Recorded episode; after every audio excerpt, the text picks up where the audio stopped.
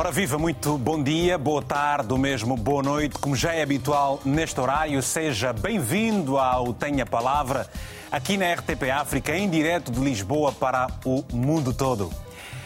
É o país politicamente mais estável de toda a África que fala o português, mas tem também vários problemas do ponto de vista financeiro, dado que a sua economia muito depende do turismo e das ajudas externas.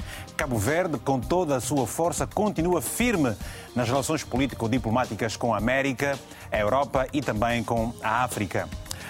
O presidente José Maria das Neves visitou Angola muito recentemente, já recebeu o primeiro-ministro português António Costa em Cabo Verde. E essa semana João Lourenço, o presidente angolano, está no arquipélago e até disponibilizou ao país uma aeronave, facto que gerou alguma conversa nas redes sociais. Ora, a relação com a União Europeia e o posicionamento de Cabo Verde na invasão russa à Ucrânia e os desafios da sua política externa são os pontos em destaque desta edição do programa Tenha Palavra. Siga conosco para participar, liga ou envie uma mensagem curta e objetiva para o número do WhatsApp que aí está na tela do seu televisor, 00351 962 494 543. São meus convidados uh, Sara Lopes, consultora independente, Agnelo Sanches, é economista, Rosário Luz, analista política, e José Luís Monteiro, administrador da Universidade de Santiago. Todos, como se pode ver, em videochamada, sendo que em estúdio, aqui em Lisboa, está o deputado nacional Fidel Cardoso de Pina a este quinteto, no painel, um abraço fraterno, muito obrigado por se disponibilizarem a estar connosco neste lado e aos telespectadores espalhados pelo mundo todo, também vai o nosso carinho e agradecimento por estarem deste lado. Ora, vamos precisamente analisar o tema em destaque, já referido, começando por ouvir a, a consultora uh, independente Sara Lopes. Sara, que está aqui precisamente em, em Portugal, eu pergunto uh, que análise faz, então, deste novo braço, desta nova política, ou é a mesma a política externa eh, de Cabo Verde? Ah, muito bom dia a bom todos. Dia. Eh, em primeiro lugar, aos colegas do painel, ah, ao Vitor também no estúdio e, e ao Fidel e a todos que nos escutam a esta hora. Muito obrigado. Ah, Cabo Verde tem relações profundas, consolidadas uh, com, com Portugal e com, e com Angola. Tem uma rede de parceiros bilaterais uh, já bastante consolidada, grande, e uh, as relações multilaterais também são bastante, bastante sólidas. O Presidente da República, desde que se apresentou como candidato, manifestou-se que fariam uma forte diplomacia económica, apoiando o governo na busca de soluções para os problemas que Cabo Verde enfrenta neste, neste contexto, logo a seguir a, a duas grandes crises, quando os países estavam a tirar a cabeça fora d'água relativamente à crise económica financeira que começou em 2007 e arrastou basicamente até 2012, 2013, veio a pandemia da Covid-19 que mergulhou novamente o mundo numa profunda crise e em grandes uh, incertezas. Uh, Cabo Verde, como um país muito dependente do exterior, muito dependente do turismo, uh, enfrentou imensas dificuldades e ainda enfrenta grandes dificuldades. Teve que fazer face uh, às imposições da, da pandemia. Praticamente o turismo parou, as viagens internacionais e há uma grande necessidade de Cabo Verde uh, reavivar as suas ancoragens para conseguir enfrentar uh, os desafios que tem neste momento em mãos. As cimeiras Cabo Verde-Portugal já são, já são habituais, as relações Cabo Verde-Angola também, mas entre o, o atual Presidente da República e o Presidente da República de Angola já há duas visitas, uma troca de visitas em três meses. Portanto, é algo assinalável. Não me recordo de, da visita de um chefe de Estado angolano a Cabo Verde nos últimos, nos últimos anos. Uh, há um conjunto de temas que estão em agenda há algum tempo, que uh, uma parceria estratégica em domínios como transporte, logística, a área também das tecnologias de informação, a governação eletrónica, a própria a produção agrícola, sendo que Angola tem imensas terras férteis e muita água e Cabo Verde uh, tem agricultores com muita vontade de fazer agricultura, mas sem terra uhum. e com muito pouca água. Então, um conjunto de domínios que uh, neste momento parecem estar a, a andar mais depressa. O facto do Presidente da República de Angola chegar a Cabo Verde com um avião debaixo do braço pode ser um sinal de que querem fazer as coisas acontecer num ritmo maior do que no passado. Ok, e vamos precisamente olhar para esta questão, porque a Sara acaba por fazer o lançamento daquilo que está a ser a visita do presidente angolano a Cabo Verde. Eh, João Lourenço falou da questão da experiência que Cabo Verde tem uh, sobre as autarquias. Já está em Cabo Verde o Boeing 737-700 disponibilizados à um, TACV em regime de leasing pela angolana TAG. Vamos ouvir as palavras do presidente angolano sobre isso mesmo promoção e proteção recíproca de investimentos e transportes aéreos. São as áreas-chave abrangidas por esses novos acordos de cooperação entre Cabo Verde e Angola. Aproveitarmos da melhor forma possível as capacidades que Angola tem em termos de meios aéreos, de aviões, e as capacidades que Cabo Verde tem de estar certificado a voar para espaços em que Angola não conseguiu. A partir daqui operarmos para várias capitais aqui da região da África Ocidental, conhecida como CDAO, e também dar continuidade não só para a Europa, como para os Estados Unidos da América.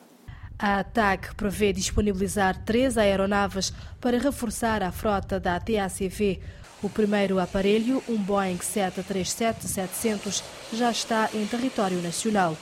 Além dos domínios anteriormente identificados, as partes pretendem explorar novas áreas que se adaptem às exigências atuais.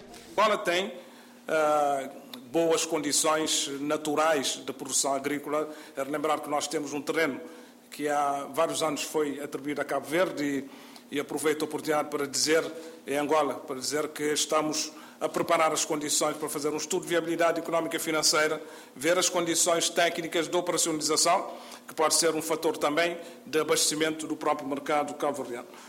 Por último, nós estamos interessados e gostaríamos de realizar anualmente um fórum empresarial de investimentos em Angola, Cabo Verde-Angola.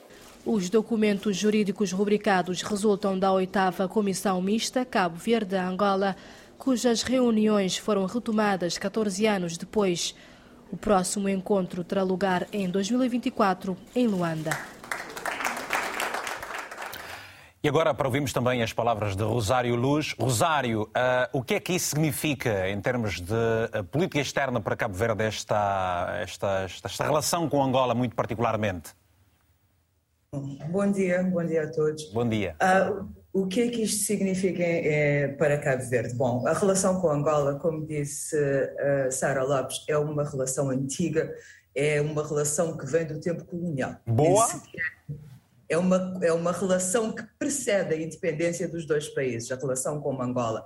Já havia uma aproximação quando ambos os países ainda estavam à procura da sua independência. Portanto, as relações são antigas.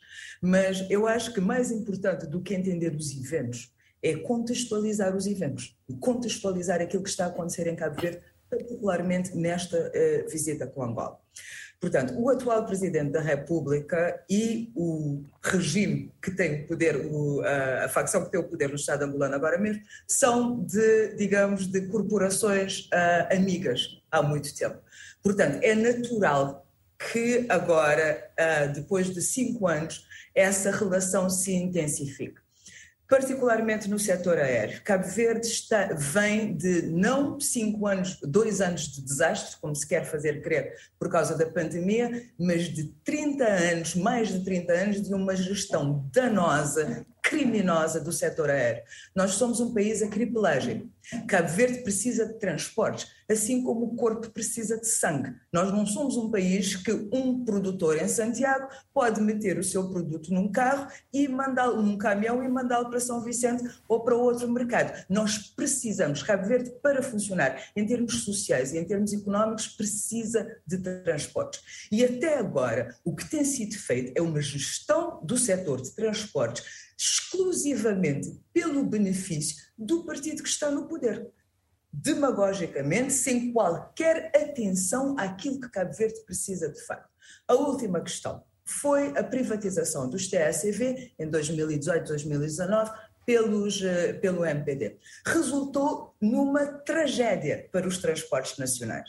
Resultou a liquidação dos TSV, que já era uma tragédia, resultou numa tragédia maior porque nós ficamos completamente na mão de monopólios estrangeiros, cedidos pelo Estado de Cabo Verde. Então, o que é que uhum. acontece? Uhum. Nós dizemos que nós temos uma posição geoestratégica interessante, que nós serviremos de hub, mas isso está dito e não acontece há décadas. Portanto, a primeira coisa que o Cabo Verde lhe perguntaria é: demos detalhes que vão fazer com que isso funcione agora. Porque esse papo eu já ouvi ao longo de N administrações e nunca funcionou antes. A história do hub.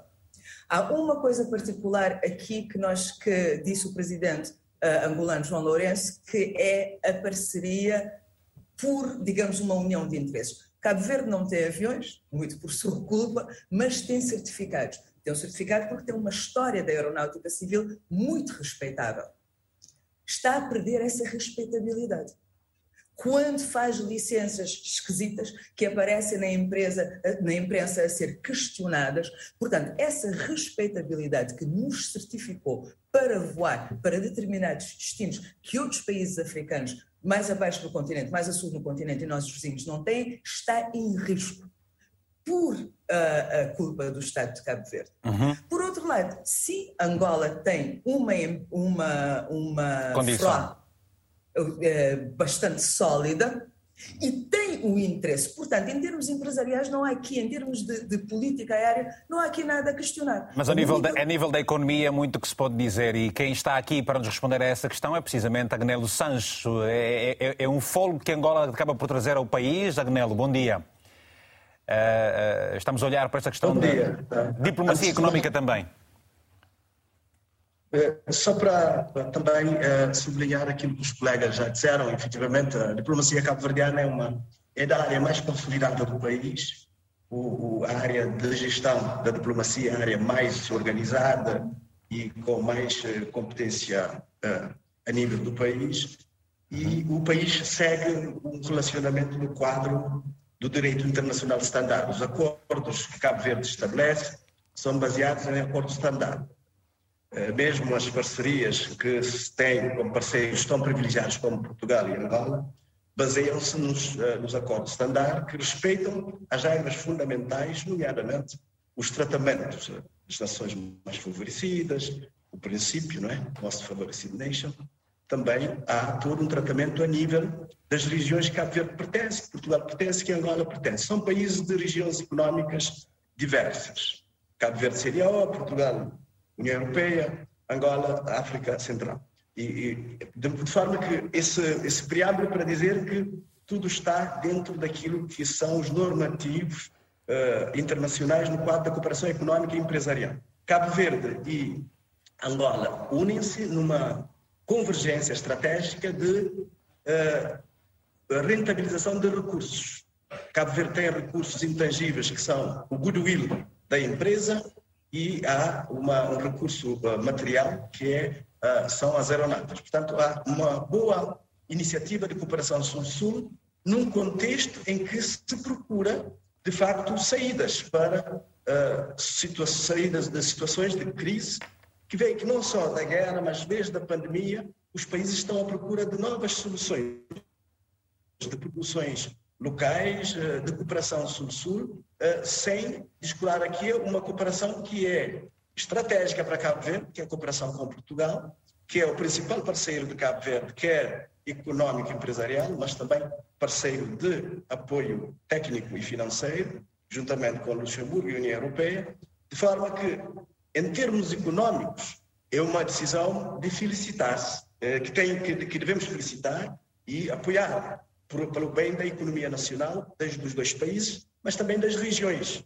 Veja que a perspectiva é de poder aproveitar as sinergias regionais, subregionais, nomeadamente da CDAO, no caso de Cabo Verde, que é que ambiciona ser uma plataforma uh, comercial e de serviços da CDAO nesse Atlântico Médio, neste Atlântico Médio. De forma que, em termos econômicos, veríamos uh, uma boa solução e Cabo Verde deve continuar a posicionar-se para potenciar esta posi posicionamento geoestratégico okay. do país uhum. e ser um país ponte nas relações económicas e empresariais nessa, nessa sub-região, incluindo Angola também. Obrigado, Agnelo Sanches. Obrigado, Agnelo Sanches, economista. Como puderam ver, nós tivemos uma boa qualidade de som uh, do Agnelo, mas infelizmente não podemos ter a imagem, pedimos as nossas desculpas. Uh, num próximo momento, seguramente, a questão poderá estar já resolvida.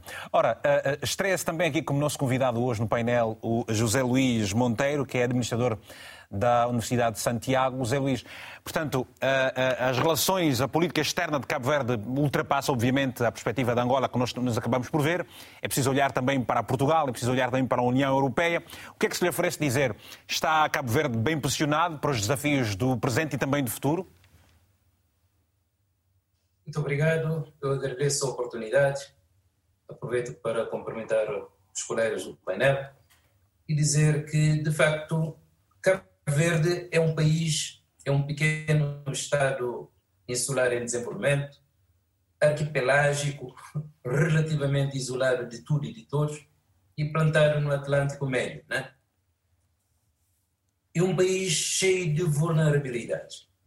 E Cabo Verde, a priori, entendeu que, de facto, tem que procurar no exterior a solução para os seus problemas internos.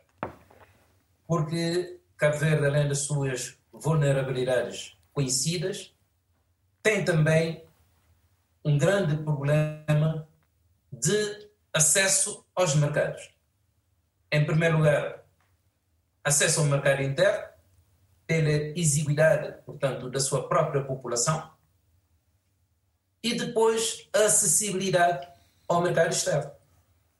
E, e Cabo Verde sempre conseguiu induzir o seu desenvolvimento baseando-se nos recursos provenientes do exterior, nomeadamente numa primeira fase APD, que teve um, portanto, a ajuda pública ao desenvolvimento teve um papel fundamental na primeira fase de desenvolvimento de Cabo Verde pós-independência, permitiu em 33 anos Cabo Verde a sua graduação ao país de desenvolvimento médio e, neste momento, põe-se necessidade, já nos finais dos anos 90, a necessidade de haver mudar o seu modelo de desenvolvimento.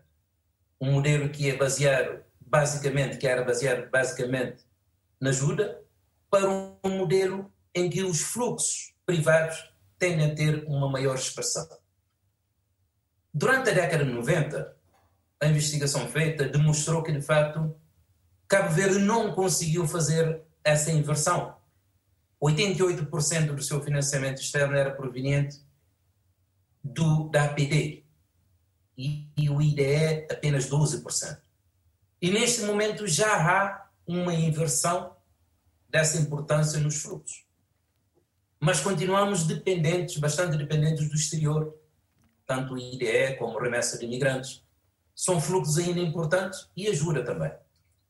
Nesse sentido, Cabo Verde desenvolveu ganhou alguma notoriedade, nomeadamente a nível do setor turístico, é um destino de moda, dos mais competitivos da África. No entanto, um destino cheio de fragilidades. Eu já. Daí o reforço permanente da sua política externa, não é? Apesar das suas Exato. fragilidades. Daí. De... Isso que, portanto, há décadas que eu venho dizendo isso, que Cabo Verde seguiu um modelo errado de desenvolvimento turístico. Porquê? Por uma questão de, de conceito. Entendeu-se durante várias décadas que o turismo era sol e praia. Então, os únicos destinos de sol e praia são as ilhas de Sal e Boa Vista e a Ilha do Mar ficou portanto, para uma segunda fase de desenvolvimento. Ok. Bom, obrigado e... por, este, obrigado por este, esta, este, este quadro que nos apresenta histórico sobre o posicionamento de Cabo Verde relativamente à sua política externa. Aqui em estúdio tem uh, o Fidel Cardoso Pina, Fidel, deputado nacional. Ora, qual é a avaliação que você faz deste, desta política externa que Cabo Verde tem estado agora a implementar? Sim. É mais positiva, é mais acertada para, para, para os desafios que o país está, está a viver? Uhum. Bom, bom dia, Vítor. Obrigado pelo convite e também saudar os colegas do painel. Bom, eh, aqui cabe dizer que é importante realçar uh, o novo jogador que entrou nesse xadrez, que é o Presidente da República. Portanto, a Sua Excelência, o Presidente da República, prometeu uma magistratura de influência nestes novos tempos para a recuperação económica e, de facto, já estamos a ver uh, esse trabalho com a visita do, do Presidente de Angola em tão pouco tempo mais do que uma vez. Parece-me que isso será uh, importante, até porque Cabo Verde precisa uh, continuar a ter agendas mais densas e mais pertinentes para poder reforçar aquilo que é a cooperação uh, bilateral entre Estados, multilateral, mas também aumentar o seu espaço de participação naquilo que é a CDO, na União Africana, na, na CPLP, nos PALOP, por forma que o país possa, possa, possa ganhar. E claramente que Uh, portanto, a Sua Excelência, o Sr. Presidente da República, uh, toda a experiência que acumula enquanto. Qual é o maior, qual é o maior desafio de, de, Cabo Verde relativamente à sua política externa? Eh, eu penso que é continuar a, a intensificar essas relações, mas, sobretudo, explorar a nossa África, essa sub-região, o continente, conectar mais. Por exemplo, eu, eu vim agora da África do Sul, há muitas oportunidades, por exemplo, a nível do ensino superior que nós ainda não olhamos como uma, uma, uma, uma oportunidade. Por outro lado, uh, temos a questão de, de, Portugal e Cabo Verde, uh, a renegociação da, da dívida. dívida. da dívida pública, pública uma questão foi. que, inclusive, nós discutimos no, no, Parlamento. É uma das vias que o Governo uh, encontrou para encontrar a folga orçamental, mas aqui cabe dizer que é uma situação normal, corriqueira, habitual entre dois parceiros estratégicos, Cabo Verde e Portugal, já que, ao nível das finanças públicas, o país uh, está em sérias dificuldades. O estoque de dívida pública, portanto, é acima dos 150% eh, do PIB, mas também é preciso ver o impacto daquilo que é a pandemia, sobretudo no turismo, como disse bem no, início do programa. Portanto, o PIB representa mais de 20%, o, o turismo. Mais de 20%, mais de 20 do, do PIB. PIB. Portanto, vem do, do turismo. Nós estivemos muito afetados.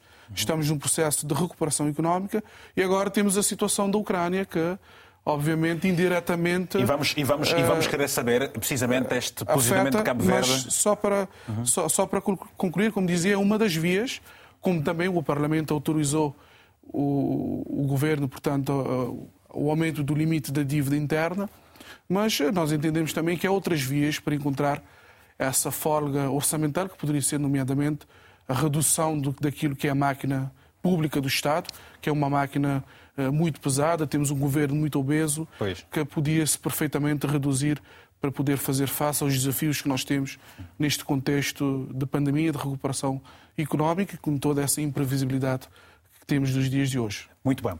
Bom, nós já vamos voltar a fazer uma nova ronda. Os convidados de painel são cinco que aqui estão connosco debatendo a questão da política externa de Cabo Verde. Carlos Lopes é nosso telespectador, está na cidade do Porto, aqui em Portugal. Carlos, muito bom dia. Tenha a palavra, se faz favor. Muito bom dia, Vitor Hugo. Permita-me cumprimentá-lo. Obrigado, bom dia. Os distintos convidados e os nossos telespectadores têm a palavra. Eu vou fazer, vou fazer uma linha conector entre Portugal, Cabo Verde e Angola. Faz favor. Eh, deu no quadro do tema que está a ser proposto. Há aqui algo em comum. Eh, são três países muito endividados. Portugal no topo do endividamento, a seguir Cabo Verde e depois também Angola. Isso é o que tem de comum uma dependência da sua dívida em relação ao PIB, a riqueza produzida por cada um dos países. Muito recentemente, e antes da visita de João Lourenço, o primeiro-ministro português esteve em Cabo Verde e parece-me com algum sucesso terão falado não só na renegociação da dívida, mas também um plano eh, programado de investimentos e de apoio na área da cooperação bilateral Portugal-Cabo Verde. O, também o que existe é a possibilidade, com a visita de João Lourenço a Cabo Verde, também eh, haver aqui uma cooperação mais estreita, não só na área da, da aviação, para dar-me ideia que Cabo Verde tem um problema interno entre ilhas, entre as ilhas, e não são os três Boeings eh, eh, que Angola vai ceder que vai resolver esse problema, será mais para o transporte eh, internacional que Cabo Verde também necessita, mas por excelência a produção daquilo que o mar proporciona a Cabo Verde continua a ser o grande potencial na área das pescas, dos mariscos e também o turismo, que Portugal também tem esse interesse e que Angola, eh, por muito esforço que eu faça, ainda não conseguiu eh, ter um turismo aliciante eh, para que consiga ter os turistas suficientes. Há aqui uma situação com a guerra. Bom, isto é muito interessante porque Angola tem aqui uma palavra a dizer, se quiser, não nesta cooperação apenas entre Cabo Verde e Portugal, mas transformar uh, num celeiro. Nós lembramos, e o Vitor Hugo e eu e os telespectadores angolanos, que na época colonial a Cala era o grande celeiro do milho. Cala, município do Ambo, não é? Exatamente. Ah, na província do Ambo, certo. Cala, município, província do Ambo, certo. Exatamente. Por isso, era um grande celeiro, ainda estão lá os silos regios e uma grande produção uh, a nível de Angola na altura do milho. Portugal importa 40% do milho da Ucrânia. Por isso já estamos a ver aqui uma grande possibilidade de apoio no conjunto multilateral e também de investidores privados portugueses que têm um know-how, têm um conhecimento da terra. Pois. Isto dei o exemplo da de Cala, de, no espaço de dois anos, digo eu, no espaço de dois anos, ter uma produção de milho Suficiente. que possibilitava não só o, o, o, mercado angolano, o mercado austral, CDO, mas também próprio Portugal ter esse fornecimento de milho e, quiçá, talvez para a Europa. Isto é só uma deixa para okay. Efetivamente, os responsáveis fiquem a pensar no assunto. Desejo um bom dia. Muito obrigado. Muito obrigado sempre pelas suas positivas participações. Está agora o deputado da UNITA, Liberty Chiaca, também a acompanhar o nosso programa para uma, uma opinião aqui no Tenha Palavra. Liberty Chiaca, que já esteve connosco aqui em estúdios também em Portugal, muito bom dia. Eh, relativamente ao que está a acontecer, estamos a falar da política externa de Cabo Verde, tem uma relação que se considera positiva com Angola. Aliás, o presidente João Lourenço termina hoje a sua visita ao país, ao arquipélago cabo-verdiano, portanto. É em Cabo Verde em que João Lourenço diz que uh, Angola tem muito que aprender com Cabo Verde relativamente às uh, autarquias. O que é que se lhe oferece dizer? Também, muito, muito bom dia, Vitor. Agradeço pelo, pelo convite. Um bom dia extensivo aos colegas ali do painel, do painel e a todos os cidadãos da, da lusofonia. Portanto, antes de dar a minha opinião relativamente à, à opinião do, do, Presidente da República Sim. Eh, de Angola, gostava de dizer que uh, os países, os países, os PALOPs ou os países no âmbito da, da CPLP tem um grande desafio. É promovermos a, a nossa comunidade não numa perspectiva das instituições, dos Estados, mas transformarmos a nossa comunidade efetivamente em comunidade de povos. Portanto, não devíamos nos limitar na perspectiva eh, das instituições dos, dos, Estados.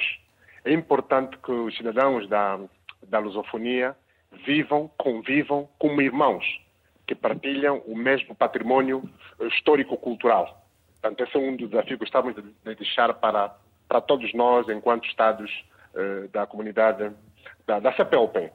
Portanto, não há dúvidas que Angola, comparativamente a, a Cabo Verde, talvez a Cabo Verde particularmente, tem um grande atraso no âmbito da efetivação do poder autárquico. Angola realizou, realizou as últimas eleições gerais em 2017. O senhor Presidente da República, eh, João Lourenço, tinha comprometido realizar pela primeira vez autarquias em 2020, mas infelizmente o processo estagnou. Portanto, vamos agora ter eleições gerais, portanto, vai se abrir um novo ciclo político. E nós queremos acreditar com uma nova maioria parlamentar, que não esta, que defraudou as expectativas dos angolanos, o, sonho de termos pela primeira vez um poder autárquico, termos uh, cidadãos a poderem fazer a gestão da coisa pública ao nível local, na perspectiva dos seus interesses, finalmente se possa concretizar. Não há dúvidas que vamos precisar de, de beber da, do conhecimento, da experiência, não só dos nossos irmãos de Cabo Verde, como também de outras realidades que têm o poder local bastante avançado. Liberty Checa, muito obrigado pela sua participação aqui no Tem a Palavra e um abraço bastante forte. Ora, vamos, vamos voltar então aos nossos, nossos painelistas aqui, começando obviamente mesmo pela Sara Lopes, que é consultora independente, está em Aveiro aqui em Portugal. Sara, eu lhe pergunto, qual é o principal desafio, qual deverá ser a estratégia de Cabo Verde para melhor se impor relativamente uh, aos seus uh, objetivos no que concerne à sua política externa? Qual, é, qual deverá ser a sua prioridade? Uh, Cabo Verde procura há muito tempo ancoragens que lhe permita fazer uma verdadeira transição de um país muito dependente da ajuda pública ao desenvolvimento para um país economicamente independente. Cabo Verde ganhou a independência uh, política, mas ainda nós não temos a independência económica. E sendo um pequeno Estado insular, bastante isolado, uh, no Atlântico, por mais que digamos que temos uma posição uh, geoestratégica privilegiada, isto está para se provar no mundo de hoje. Foi do passado, sem dúvida, neste momento não é líquido que assim seja, porque uh, nós somos um país bastante distanciado uh, do continente africano, nós estamos, não temos ligações marítimas regulares com a África, não temos ligações aéreas regulares com a África, não podemos fazer uh, ligações terrestres com o continente africano. Entretanto, nós queremos ser a porta de entrada para a CDAO, uh, buscando ancoragens noutras parcerias para internacionalizarmos as nossas empresas. Isso é um enorme, é um enorme desafio. A meu ver, Cabo Verde tem que resolver um sério problema que se chama o problema da conectividade. Portanto, o Cabo Verde ainda tem muito baixa conectividade para os seus objetivos de ser um país ponto, um país plataforma. Teremos que, o mais rapidamente possível, resolver os problemas de conectividade com uh, o continente africano, se quisermos efetivamente ser a porta de entrada uh, de muitos outros parceiros no mercado da CDAO. Temos que poder melhorar as conexões entre os países uh, de língua portuguesa com os quais nós podemos desenvolver relações e parcerias comerciais estratégicas. Temos que melhorar também as relações com, com a Europa. Para além de um conjunto de fatores de competitividade, como as telecomunicações, ainda déficit de infraestruturas, ainda questões de segurança, nós temos esse problema sério de conectividade para resolver. Daí justificar-se o esforço que Cabo Verde tem estado a fazer, mas ainda uh, tem razão quem diz que muito a nível discursivo, muito a nível do discurso, falamos muito de transformar Cabo Verde num hub, mas transformar Cabo Verde num hub pressupõe uh, a tomada de uma série de decisões e a assunção dos custos que isso representa. Então, parece que muitas vezes nós. E a parece é que ninguém quer ficar com o ônus das consequências de assumir essa responsabilidade. É o que não acha que sim? Uh, exatamente, nós, nós muitas vezes queremos transformar Cabo Verde num hub, mas parece que queremos que alguém pague os custos uh, dessa nossa vontade. Teremos nós de o pagar. Cabral já nos tinha dito que a panela do outro não ia cozer o nosso arroz. É uma questão que nós temos que assumir.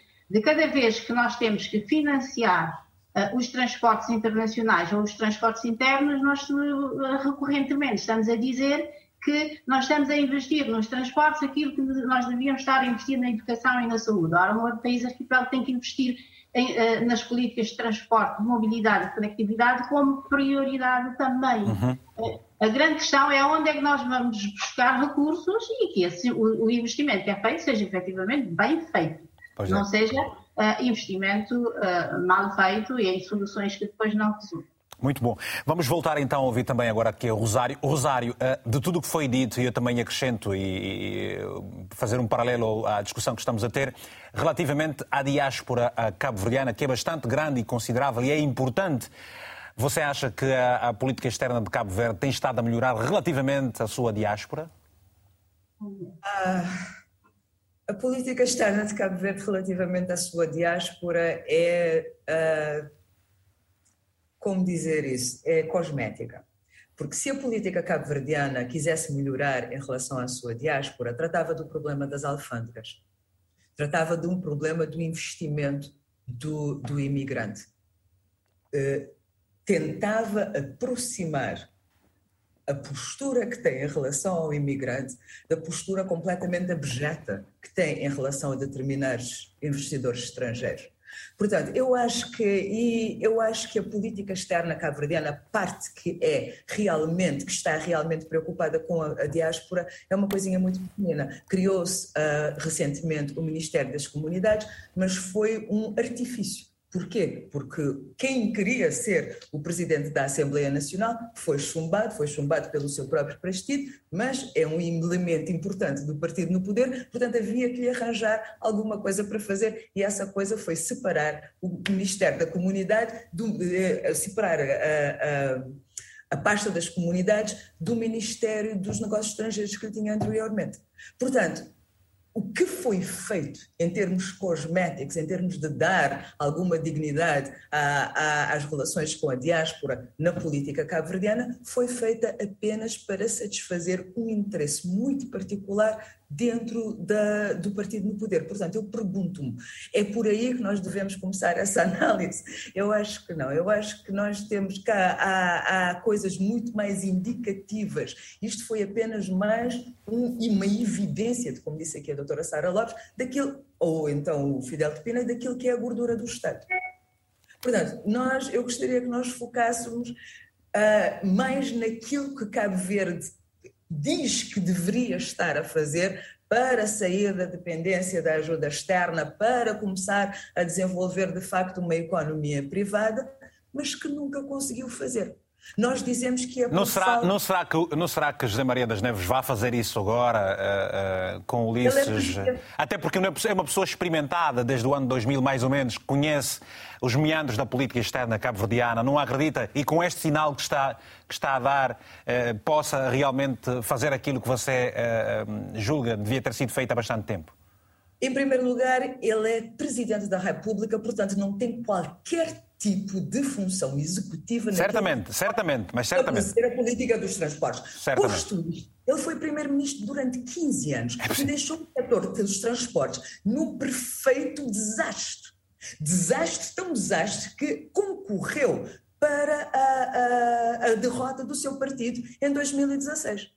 Portanto, eu não sei como é que nós conseguimos começar a julgar este grande passo do Sr. Presidente da República agora, em vez de julgar a forma como ele deixou este país, como ele deixou particularmente o setor do transporte, em 2016, quando ele tinha sim o poder executivo de ter feito alguma coisa. Não é como presidente. Como presidente, o que vai acontecer? Magistratura de influência? Imagino que sim. Principalmente porque ele é agora o único trunfo do partido do PAICV em alguma posição de poder. Daí que nós vemos o Sr. Fidel Cardoso de Pina a dizer que tudo que é política externa dos últimos tempos deve-se às movimentações do Sr. E o Fidel, Fidel vai, vai, já, vai já responder a essa sua provocação, se assim podemos entender. Deixe-me só concluir. O que eu quero dizer é que nós não podemos pensar que a eleição de um presidente para uma posição de magistratura para uma posição não executiva vai, de alguma forma, ajudar a resolver os problemas políticos que Cabo Verde tem ignorado durante 30 anos. Não vai acontecer. Falemos de coisas sérias e falemos de detalhes. Em vez de dizer que, como disse o senhor deputado da Anitta... Não acredito em milagres. Tem, tem que ser irmãos. Vamos descrever o processo que isso vai acontecer. Porque só dizer que é fixe não vai fazer que a coisa aconteça. Ok. Sim, sim.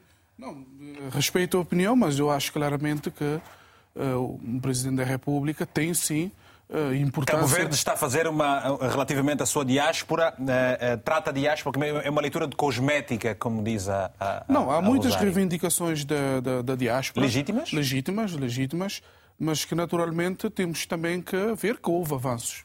Não se conseguiu fazer tudo, mas fez-se muito. Mas, como estava a dizer, eh, é claro, tendo um, um Presidente da República com, com, experiência, com influência, pode sim uh, contribuir muito para que se possa uh, melhorar as relações externas, para que o Poder Executivo possa efetivamente uh, tomar medidas políticas para resolver os problemas. Aliás, é só ver que já houve um encontro entre governos de Angola e Cabo Verde em 2014. Portanto, é um, é um processo que começou há algum tempo, salvo memória, a doutora Sara Lopes participou enquanto Ministra governante, de... exatamente, para dizer que pronto, entrou o José Maria Neves, uh, certamente contribuiu para que agora as coisas acelerassem e estivessem, portanto, a, a ter resultados, como é o caso de, do, do, avião que vamos receber, que não resolve os problemas, mas que é uh, um bom sinal e que pode efetivamente contribuir para resolver um problema grave que nós temos em Cabo Verde, que são Aliás, os próprio, transportes aéreos, a falou, conectividade.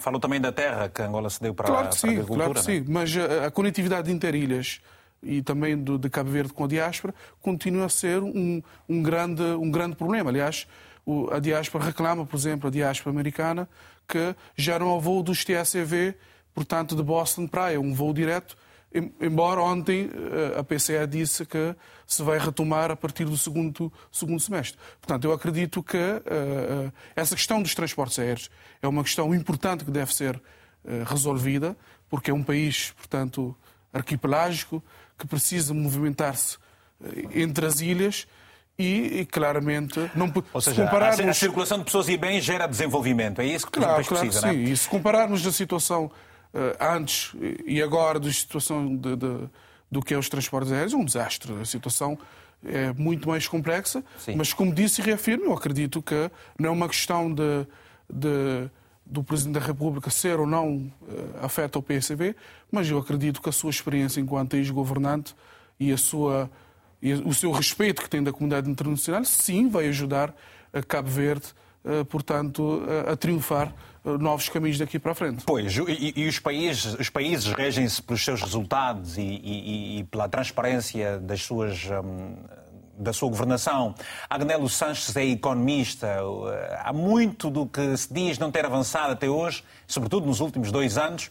Eh, prende-se com o facto de ter havido uh, uma Covid-19 e agora a guerra na Ucrânia. Há pouco tempo, quando perguntámos a Rosário Luz relativamente à diáspora cabo-verdiana, que é bastante grande e forte, e aliás, muito da economia de Cabo Verde depende também das, das remessas financeiras feitas por essa mesma diáspora, você esteve de alguma forma a sorrir quando a, a, a Rosário Luz fez referência de que esta, esta, este interesse uh, da política externa, esta visão não passa de cosmética, uma política de cosmética.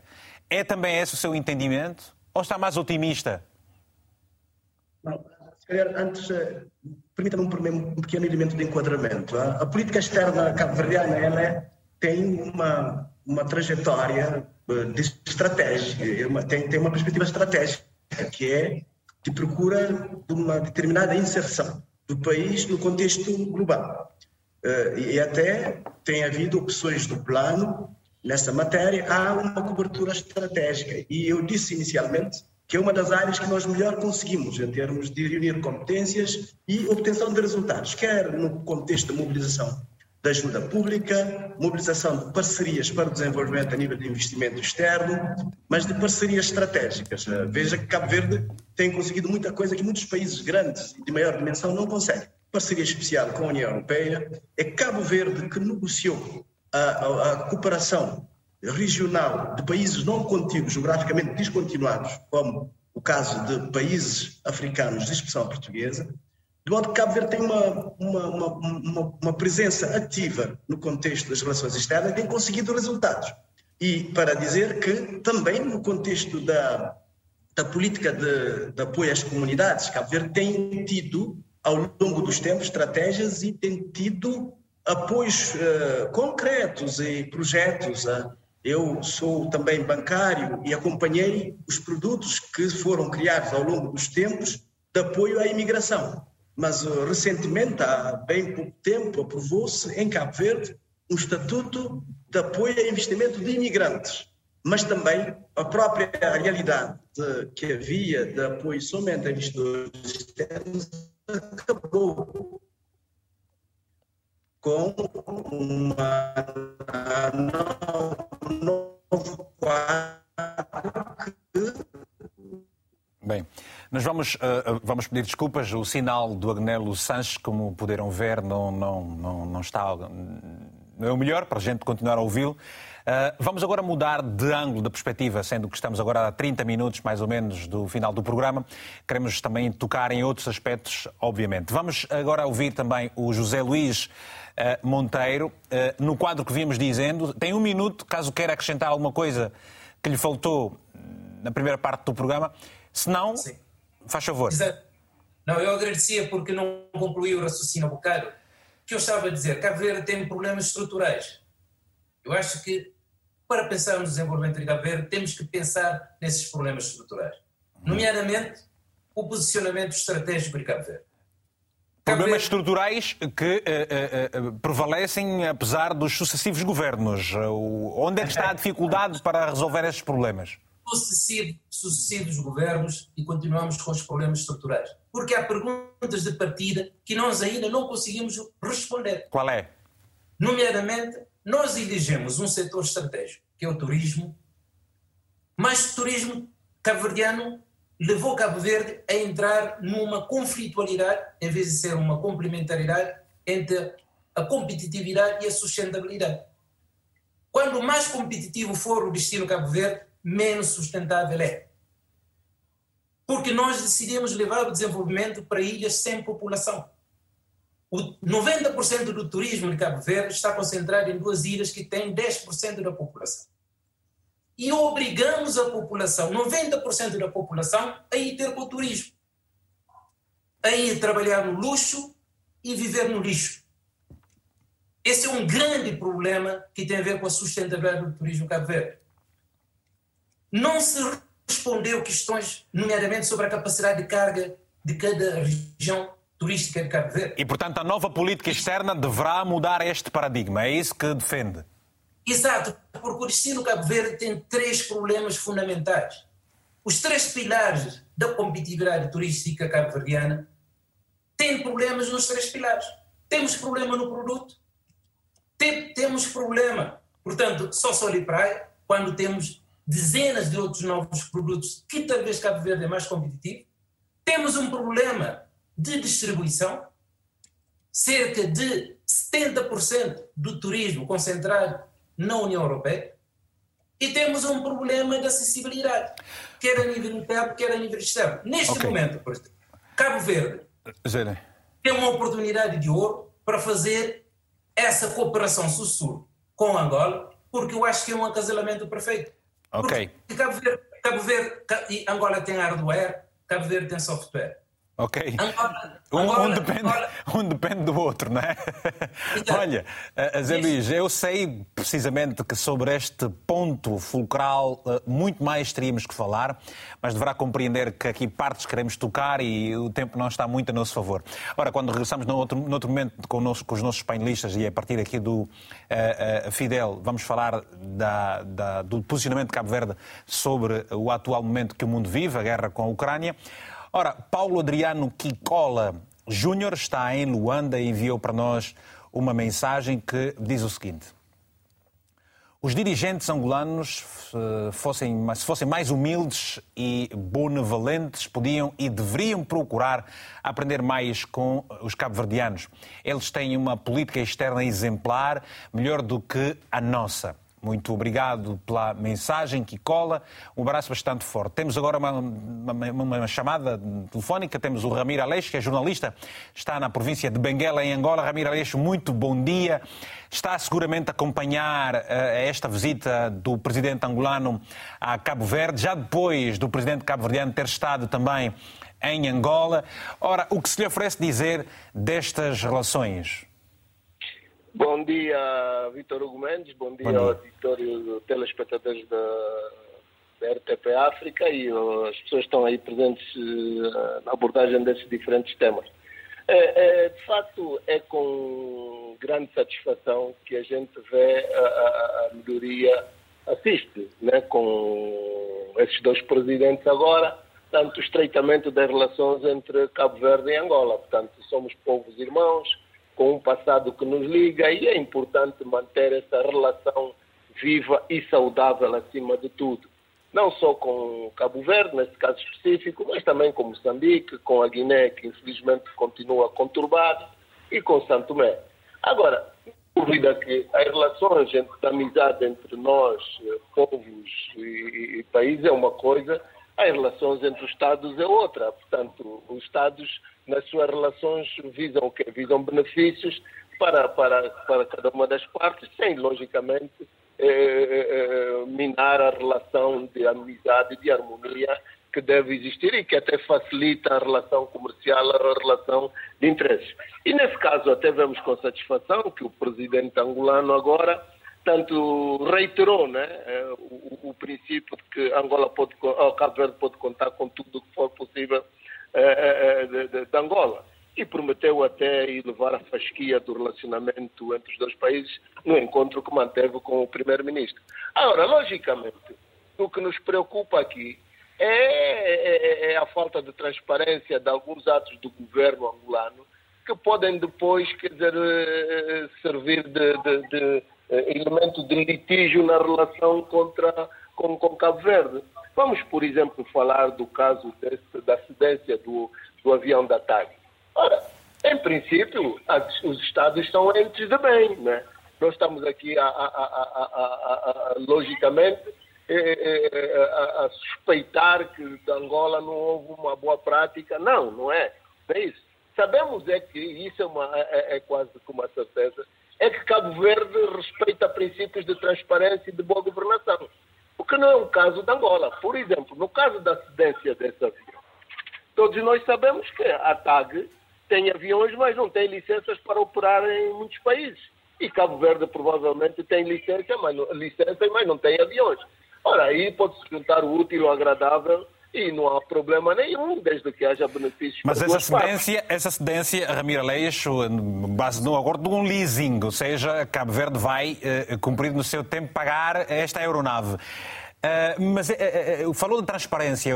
Por que, que se toca na transparência? Angola, o presidente leve, Angola cede este avião sem ouvir a, sem a tramitação normal Não. ou houve um posicionamento firme político e pronto? É por aí que receia esta falta de transparência? É, é exatamente isso. Nós estamos, nós estamos com uma empresa que é a TAG, a proprietária desses aviões de representação do Estado angolano, que está praticamente numa situação de falência e a despedir pessoas e, e a encetar um quadro de reformas que ainda não nem sequer iniciaram, de facto, fala-se na privatização e por aí fora. Então, quer dizer, essa abordagem devia ter partido primeiro a nível interno e não nós vemos até conhecimento a partir do Ministro dos Transportes numa viagem a Cabo Verde. Não é assim que as coisas se fazem.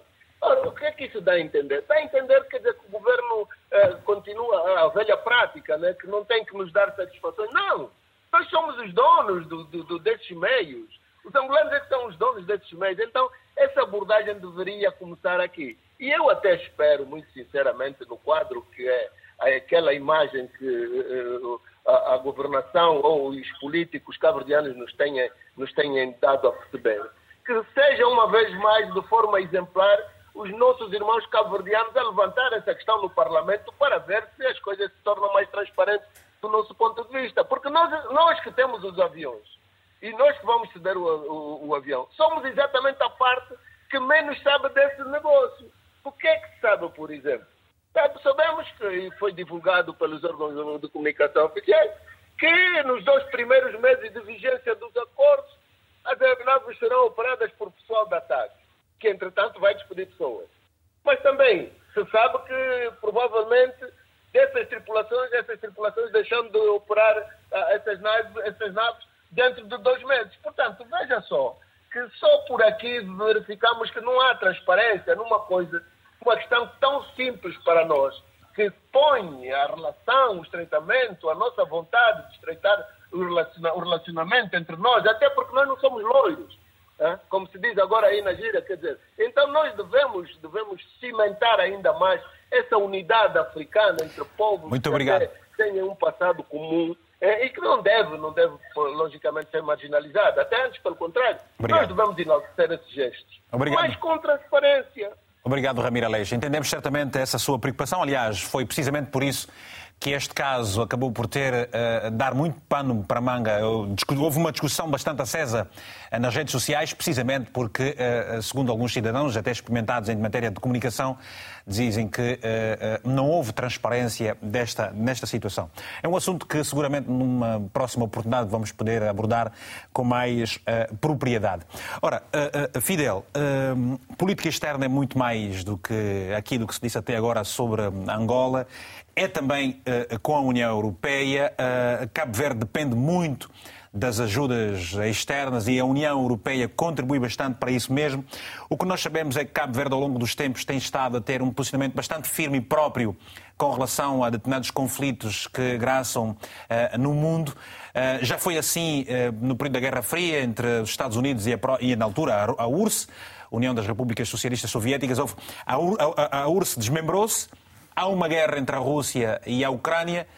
O posicionamento de Cabo Verde eh, eh, para si foi o melhor? Bom, na verdade, eh, o governo, o governo, o Presidente da República, no Parlamento, todos condenaram, portanto, essa situação que claramente atenta naquilo que é o direito internacional. Uhum. Acho que todos nós devemos condenar, portanto, essa situação que é, estamos a falar de perdas de vidas humanas, estamos a falar da invasão de um Estado que é soberano, não é? E nada pode justificar, portanto, essa, essa invasão.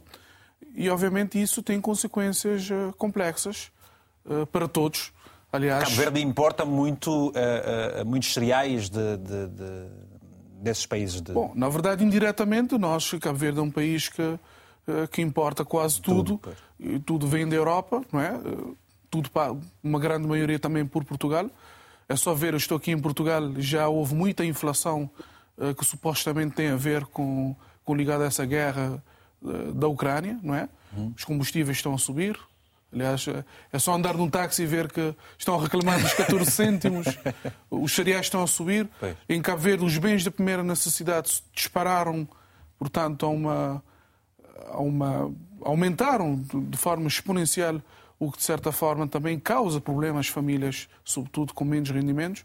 Ou seja, que eh, aqui não é só a questão da guerra em si, mas a questão também da especulação, não é? Há muita gente também que aproveita dessa, dessa situação também para poder tirar algum tipo de dividendo, mas aqui uh, o, que, o que eu disse no início, eu repito, acho que todos nós devemos uh, condenar essa situação. A União Europeia tem estado, portanto, sólida no seu, no seu posicionamento. Eh, tem estado a apoiar. E Cabo Verde está alinhada com a União Europeia? Não digo que Cabo Verde está eh, alinhada com a União Europeia, mas Cabo Verde eh, condenou a priori, porque também é uma, é uma situação da região, não cabe a nós também interferir, mas aqui claramente nós, nós condenamos tudo aquilo que tem a ver com invasão de um Estado, de um Estado soberano. Isso, como eu disse, atenta àquilo que é o direito internacional. Aliás, o próprio Conselho da Segurança também das Nações Unidas condenou toda essa situação e nos preocupa também. Eu queria aproveitar este momento porque, como eu disse, a inflação já começou uhum. uh, aqui em Portugal grave. Eu tive a oportunidade de falar com alguns estudantes que, que inclusive, as moradias estão a subir de preço, tudo atrelado a essa situação da Ucrânia. Ou seja, uh, saímos da pandemia, nem saiu praticamente. Sim, nem saímos. É só ver que agora todos esquecemos a pandemia, é só a questão da, da guerra. Uhum. Mas, para terminar, eh, temos que dizer que a diplomacia, o diálogo, é sempre o melhor caminho para qualquer resolução de qualquer eh, conflito que possa vir, possa haver, e nunca, e nunca, portanto, pela via pela via da guerra e pela via de atentar contra o Estado soberano. Pois, e o grande problema do, mundo todo relativamente a este conflito entre a Rússia e a Ucrânia consubstancia-se precisamente em fatores económicos. Vamos ouvir o Agnelo Sanches, não sei se o sinal está bem melhor agora. Agnelo, eh, eu pergunto uh, se uh, como é que Cabo Verde está a lidar com toda esta situação. Para si, o posicionamento de Cabo Verde foi o mais acertado? Aliás, é o posicionamento da comunidade, é o posicionamento da comunidade internacional e Cabo Verde. Mas há países que sempre estiveram, como o caso de Angola. Né? Não, há abstenções, há ausências, Mas Cabo Verde tem tido uma postura de alinhamento com aquilo que é defesa do direito, pelo primado do direito internacional. É um país eh, que não interfere no contexto de, das outras causas, mas quando se trata de defesa de princípios do direito internacional, Cabo Verde está com a comunidade internacional e devemos apoiá-lo. Em relação a isto, acho que o país está bem, está a acompanhar. Eh, a preocupação é grande porque somos um país eh, que importa quase tudo, nós somos tomadores de preço, vamos importar também a inflação, para além da, da, da, da possibilidade de haver ruptura de estoque. Portanto, estamos perante uma situação em que o governo já está a entrever uh, medidas de mitigação. Tanto o, o, o seu primeiro-ministro como o ministro, o vice, o senhor vice-primeiro-ministro, já anunciaram que brevemente vão uh, comunicar ao país as medidas de, uh, de, de, de estabilização, de criação de almofadas para as situações que possam vir a, a, a priorar. De modo que há uma, um trabalho do governo nessa perspectiva, e quando falo do governo aqui em Cabo Verde, nós eh, temos efetivamente uma situação em que o executivo é, é, do governo, mas a presidência da República tem uma influência forte nas políticas e tem um toque. E, e isso devemos reconhecer que há, ao contrário do que pensamos que possa estar a haver uma coabitação, aqui em Cabo Verde, mesmo estando partidos diferentes a nível institucional, temos praticamente um alinhamento, não uma coabitação clássica.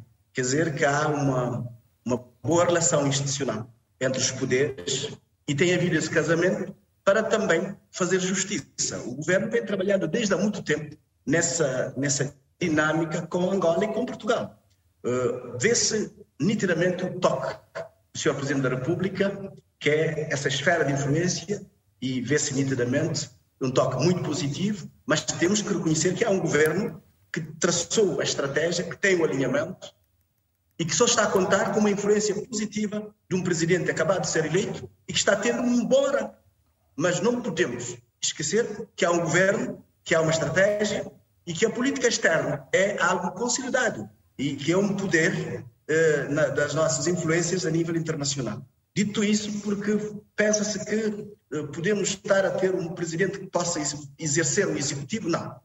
O presidente tem a influência de poder ajudar. E tem ajudado. Temos, não, tem, temos que reconhecer que a dinâmica com a Angola tem a ver com uma certa cumplicidade entre os dois presidentes. Duas visitas muito próximas. Uh, e há uma certa cumplicidade nos arranjos e fazendo as coisas acontecer. Mas temos que reconhecer que o trabalho de base é do governo. E assim seja, vai de... ser e vai continuar a ser por Cabo Verde.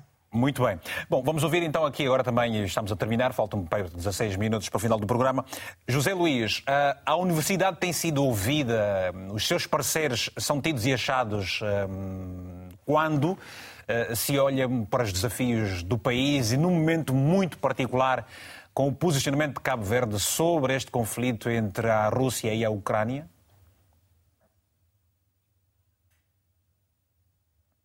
O microfone está desligado, se faz favor, só para. Isso, Gustavo. Eu acho que a universidade tem um papel fundamental no processo de desenvolvimento de Cabo Verde. Eu tenho defendido que tem havido erradamente uma, uma viragem de costas entre a política e a ciência e academia. Eu acho que é um grande problema de Cabo Verde. Eu defendo que nós, para fazermos um planeamento estratégico, devemos responder três questões, nomeadamente onde estamos, para onde podemos ir e depois decidirmos para onde queremos ir. As duas primeiras perguntas devem ser da ciência e só a última da política. Mas em Cabo Verde a política tem estado a insistir em responder às três perguntas. E isso, portanto, tem a política tem visto a ciência um pouco como persona não grata é o meu ponto de vista e por isso acho que tende a melhorar essa situação. Em relação à, à, à invasão da Rússia à Ucrânia, eu acho que o problema é muito mais fundo. Né? Eu acho que é um problema de é um problema geoestratégico, em que as duas superpotências, nomeadamente os Estados Unidos, a ex-União Soviética, tendem a ressurgir agora. Portanto, o problema da Guerra Fria é a partir da queda do muro de Berlim, do desmembramento da ex-União Soviética, em que a Rússia ficou quase como uma, um legítimo herdeiro da ex-União Soviética, mas sem os países que faziam parte da própria União. E a União Europeia e a NATO têm estado a conquistar paulatinamente esses países que eram aliados da ex-União Soviética. E tem estado a fragilizar a Rússia, criando quase que um isolamento desse país. Eu acho que a Rússia quase que foi obrigada a cometer um erro estratégico de invasão, porque se calhar não tinha outra solução. Porque para evitar que fique com o inimigo, que durma com o inimigo à porta.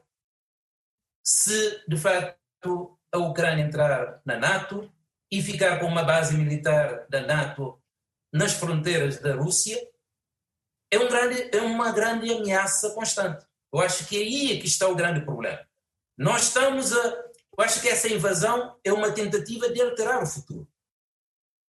E esse futuro é um, é um ressurgimento desse conflito da Guerra Fria que, desde os anos 90, tem estado, portanto, em banho-maria pelo desaparecimento da ex-União Soviética. Obrigado. E Cabo Verde, como sendo um país não alinhado dentre os dois blocos, deve gerir muito bem o seu posicionamento estratégico. Muito bom. Ou deve... seja, este, este, este, este posicionamento estratégico de humildade não é de subserviência, porque... Não. Pois. Não, Apesar de depender muitas ajudas...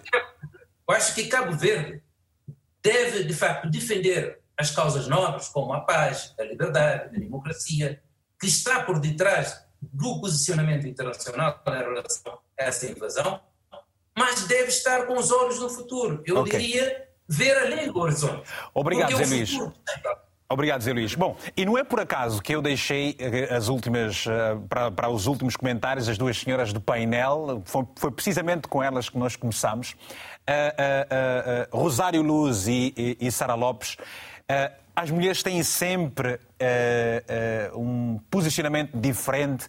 Ora, há ataques a maternidades, a crianças a morrer há um número bastante elevado de uh, uh, uh, refugiados. Começamos pela, pela Rosário, vá lá, que foi a segunda nessa intervenção. Rosário, apelando à sua sensibilidade, à leitura que você faz sobre o posicionamento de Cabo Verde, muitos países africanos uh, uh, votaram na abstenção de, de, de, das sanções à, à Rússia. O que é que você sente? O que é que se lhe oferece dizer? Ah, bom, eu pensei que estivesse aqui como analista e não como mulher.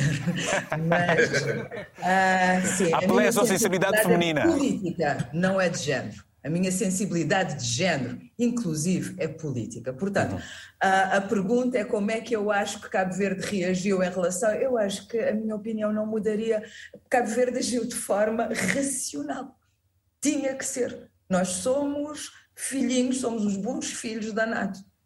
Portanto, condenamos, condenamos, não vai muito além disso, nem os Estados Unidos, que é o grande herói da NATO, vai uh, uh, empurrar a Ucrânia nesse sentido, nessa coisa. Portanto, nós estamos a tratar de coisas formais.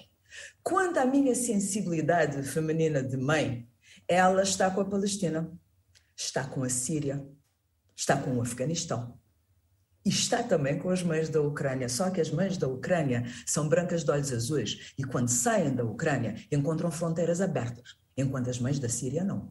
Enquanto as mães do Afeganistão, não. Enquanto as mães da Palestina, não. Enquanto as mães aqui da minha região, do Senegal e da Mauritânia e do Gâmbia, não encontram, morrem no Mediterrâneo, morrem no Atlântico, precisamente porque não há uma sensibilidade feminina nos governos que os acolhem. Ao que parece, os governos europeus, quando os refugiados são brancos e têm olhos azuis, encontraram essa, essa sensibilidade feminina. Portanto, eu acho que estamos falados neste particular, neste particular, neste particular, uh, Rosário, neste particular, uh, uh, qual é o apelo que você faz em função das lições que tira deste posicionamento europeu? Eh, eh, eh, e o olhar para as lideranças africanas. Que lições é que se podem tirar daqui? do posicionamento europeu em relação. Não, eu acho que aqui não há lições que não se poderiam ter tirado. Ou seja, como é que nós podemos. Como é que, como é que a África pode olhar para si, para os seus conflitos e. e, e porque é possível. Ou seja, só, as pessoas só saem das suas terras por causa das, das, dos problemas que elas enfrentam.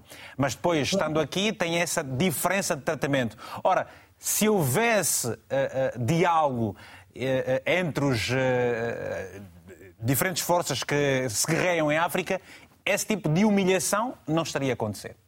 Para os africanos. Não é só as forças que se guerreiam, as forças que mantêm o povo pobre, porque Por África, isso também. Portanto, o principal problema é esse.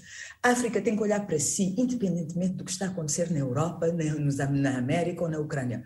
A África já deveria ter começado a olhar para si desde o primeiro momento em que o primeiro país africano, em que a Nigéria e o Ghana uh, ganharam a sua independência. Mas o que nós vimos é que, em vez nós pensávamos, os africanos colonizados, que aquilo que nos mantinha pobres, aquilo que nos mantinha por baixo, era aquilo que no primeiro hino cabo-verdiano se chamava o jugo estrangeiro. Pois o jugo foi embora e o que, é que nós eh, vimos é que outra uh, geração negra, africana, de plutocratas, de criminosos corruptos, tomou o poder. Portanto, o que nós temos aqui é o povo africano. As revoluções não acontecem quando o povo tem fome, acontecem quando o povo com fome começa a pensar. E o povo africano com fome tem que começar a, pensar. Nós temos que começar a pensar também que os mídia europeus, que os mídia, porque podem ser internacionais, mas são de facto ocidentais, nunca nos vão filmar a nossa pobreza e as nossas tragédias como filmam os ucranianos.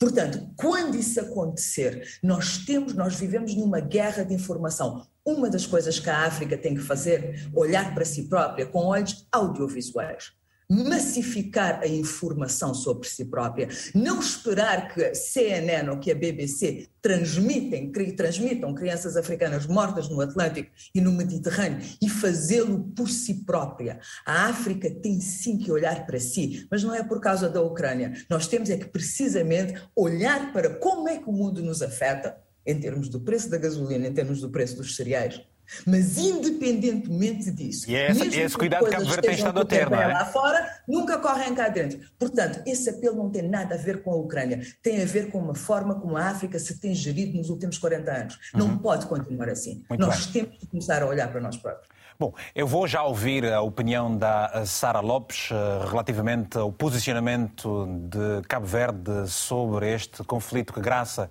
na Rússia e também na Ucrânia. Bom, temos a mensagem de, de Fonseca. O Fonseca está em Luanda, só temos este nome, não temos uh, o sobrenome deste nosso telespectador. E escreveu-nos o seguinte: Estou de acordo com a intervenção do jornalista Ramiro de Angola, portanto, Ramiro Aleixo, de que deveria haver mais comunicação e transparência neste acordo dos transportes aéreos. Portanto, muito obrigado ao Fonseca pela mensagem que nos enviou.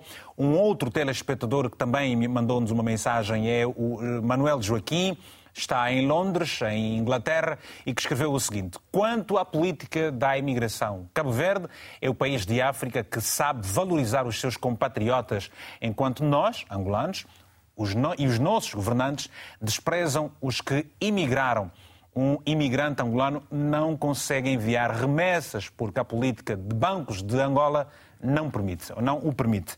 Bem, muito obrigado por esta mensagem. Sara Lopes, uh, uh, uh, desafios da política externa, novos tempos, muitas incertezas. Há uma guerra que está por aí ainda a fazer muitas vítimas. Cabo Verde, naturalmente, teve um posicionamento. Como cidadã, como mulher exatamente e como ex-governante, atenta às várias mudanças do mundo, o que é que se lhe oferece dizer? Estamos a terminar o programa, temos cinco minutos. É como mulher mesmo também que eu pergunto isso.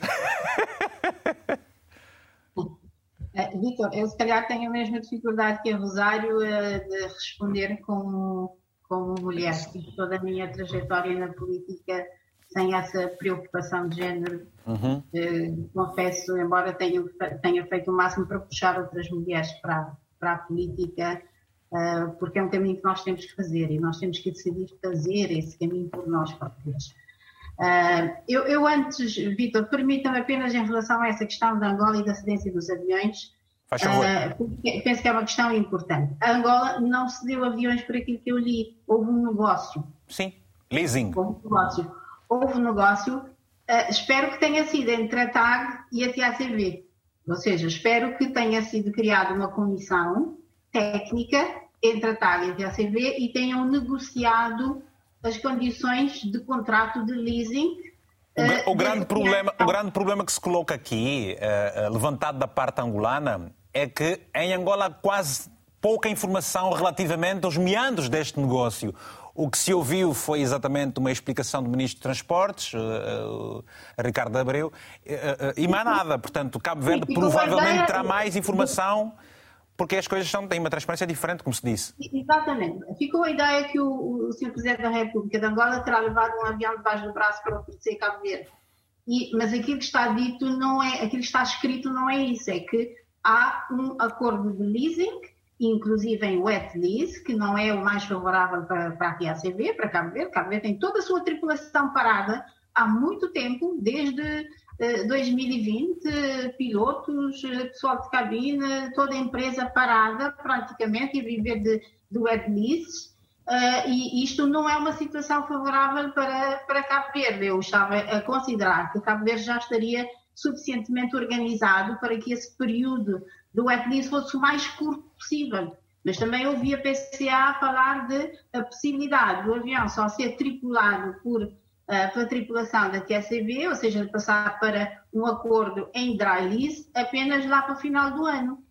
Eu espero que Cabo Verde tenha sabido negociar, porque uh, a questão nunca, o problema de uma companhia aérea nunca é um problema de aviões. Os aviões existem, estão neste mundo, podem ser adquiridos das mais diversas formas. Às vezes o avi ter aviões é um problema eh, sobretudo se se tem mais aviões do que, do que gente para transportar, porque não se organizou bem a política comercial. Portanto, espero que a TSB tenha feito já o trabalho de casa, tenha já uma estratégia comercial, tenha já claramente definido o seu plano uh, uh, de rotas, saiba para onde vai e por que vai, quem é que vai transportar, como é que vai transportar. Eu quando ouço, por exemplo... Que, Isso é o mais básico que pode acontecer, não é?